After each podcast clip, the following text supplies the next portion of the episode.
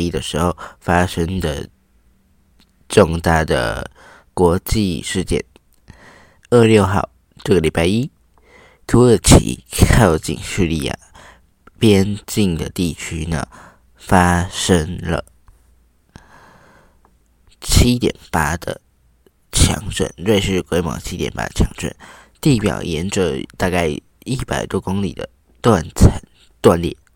附近多数的房屋都相继倒塌，随后也出现七点五以及。六点七的地震余震，超过两呃超过五千六百多座的建筑物倒塌，死亡人数截至今天是星期六，呃对，今天是星期六，已经超过了两万三千多人。我们今天特别来看。土耳其强震引爆的建筑问题、建筑法规问题，外媒指出，多数的建筑都有偷工减料，元凶竟然是土国政府。好，土耳其呢，就像我们刚刚说的，在六号的时候发生了强烈的浅层地震，本次地震间接引起了民众质疑。这个土耳其建筑物的安全问题，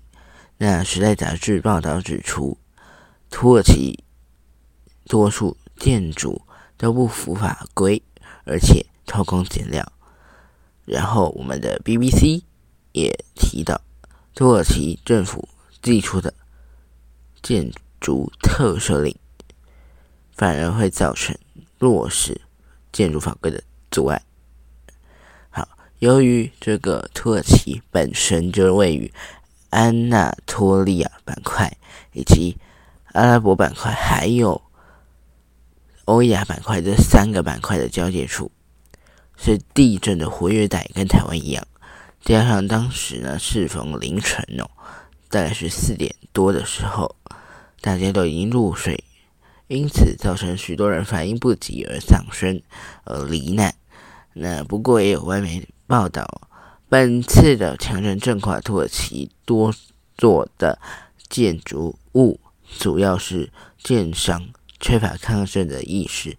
建筑普遍的，就像我刚刚说的，普遍的存在这个偷工减料的问题。首先呢，我在看的是聚焦在土耳其强震引发的建筑法规问题，专家的表示，多数的建筑呢。都有偷工减料。根据《时代》杂志《Times》报道，土耳其叙利亚强震，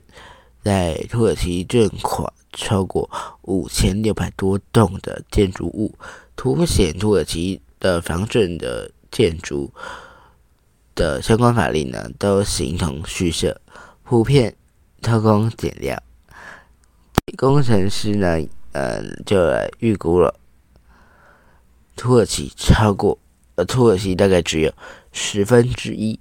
的建筑符合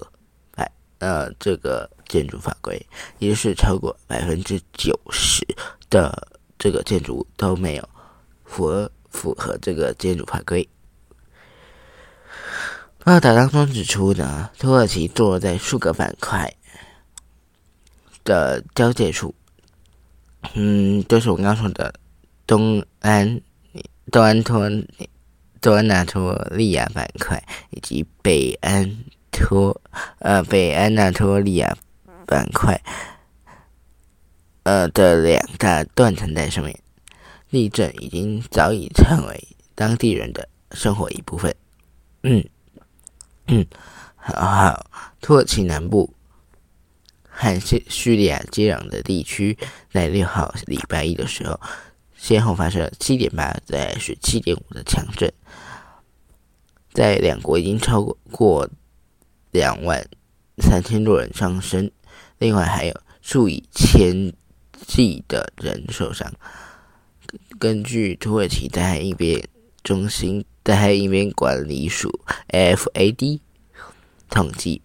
土耳其东南部已经有超过五千六百万建呃五千六百栋的这个建筑物倒塌。哼好，这波的强震呢，只是土耳其近年遭遇的强震最新的一次，在一九九九年，伊兹米特发生七点六强震，造成超过十一点七，造成超过大概一点七万人丧生。十年后，二零一九年，土耳其政府成立灾害应变管理署，以应应应这个自然灾害，并承诺订定新的建筑标准，以及推动计划，强加强现有的这加强这个现有的建筑物。去年二零二年底，土耳其。西北部的土呃杜兹杜兹这个城市发生六呃五点九的地震，当时啊土耳其的工程师和建筑师协会联合会发表声明，宣告土耳其抗震计划失败。他们表示啊，必须以正确积极的态度落实设计、施工和检查，才能够确保。建筑物的抗震标抗震抗震的这个安全性，但现场监工仍然还是纸上谈兵，纸上谈兵的呃纸上作业的一个程序，就是我们所说的纸上谈兵。此外哦，土耳其建筑物普遍偷工减料的问题，也是一个非常大的。严重的问题。好，即将抵达这个土耳其的提供人道救援的宫本国际的结构工程师宫本宫本国际的这个设计师哦，宫本就表示，土耳其在一九九七年通过一项。呃，法规明定建筑物必须要以严性的混凝土建造，可以让建筑物在遇遭遇地震时更具韧性。但估计土耳其大概只有百分之十的建筑物符合标准，而老旧的建筑大多一住再住，没有拆除重建以符合新的标准。也就是大概百分之九十的建筑物都没有符合标准哦。好，再来看，即便如此哦，工程师仍然可以透过加固来改善老旧建筑，但是呢，比起从头开始盖房子，更具成本效应。但曾经与世界世界银行合作。改造土耳其学校的宫本说呢，很难是要求这个私有建筑这么做。土耳其的结构工程师图尊说呢，建筑业呢是政府的一大金流来源，以至于建政府对建筑工地里面的不遵守法规的现象视而不见。这个再再看是建筑物不合法规，幕后凶手竟是政府的建筑特色。BBC 的报道指出，有栋公寓在二零一九年完工，明理来说应该符合二零一八年更新的这个法规标准。这个标准呢，要求地震多发地区的结构应该使用高钢。呃，钢筋来加固优质的混凝土。此外，柱梁的部分应该要有有效吸收这个地震能量的能力，但这个建筑却在这个强震当中完全的倒塌。虽然目前 BBC 还不能核实这个建筑是否合乎法规，但伦敦大学紧急规划和管理专家亚历山大教授向我们表示，这次的地震度虽然强烈，但不足以使这个建建造良好的建筑物倒塌。多数地区的震动程度远大于远低于最大值。但土耳其却有数以千计的建筑物倒塌，由此可见，多数的建筑物都不符合建筑物法规。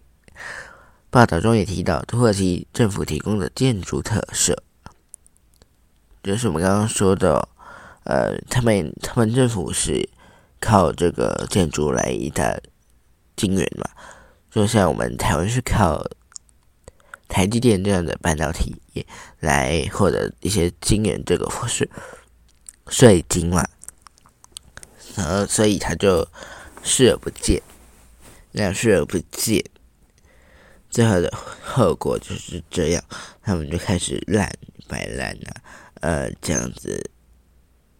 其实这建筑特色是造成食物上面临困难的主因。建筑特色能让这个未得到安全证书的建筑物有效避免法律责任，而这样的建筑特色的特色似乎常见于土耳其社会当中。强震来袭的前几天呢，土耳其国会才打算要特赦。近期的建筑工程。此外，在二零二零年发生在土耳其西部省份伊兹密特的致命强震之后，B B B B C 土耳其文的报道也发现，土耳其的伊兹密特居然有超过六十七万两千座的建筑受益于。呃，他们的建筑特色，这样的特色呢，其实对他们非常不好，因为哦，看哦，政府就这样放任，放任他们这样懒，这样子来偷工减料。那当像这次地震的时候发生的时候，看呃，酿出非常多的人命的问题。现在呃，我们截至。今天星期六，今天是二月十一号，就已经超过两万五三千两万五千多人死亡了。那我们不知道，在你听的是那个时候，还会有多少确定死亡？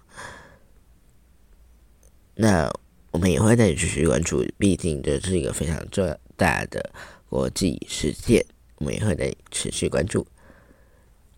如果你喜欢这期节目的话，千万别忘记按下订阅按键。也可以在 Apple Podcast 或是 Spotify 留下五星评价，甚至可以到资讯栏底下的“居民的深度周报”的主持人，我就是我的个人 AG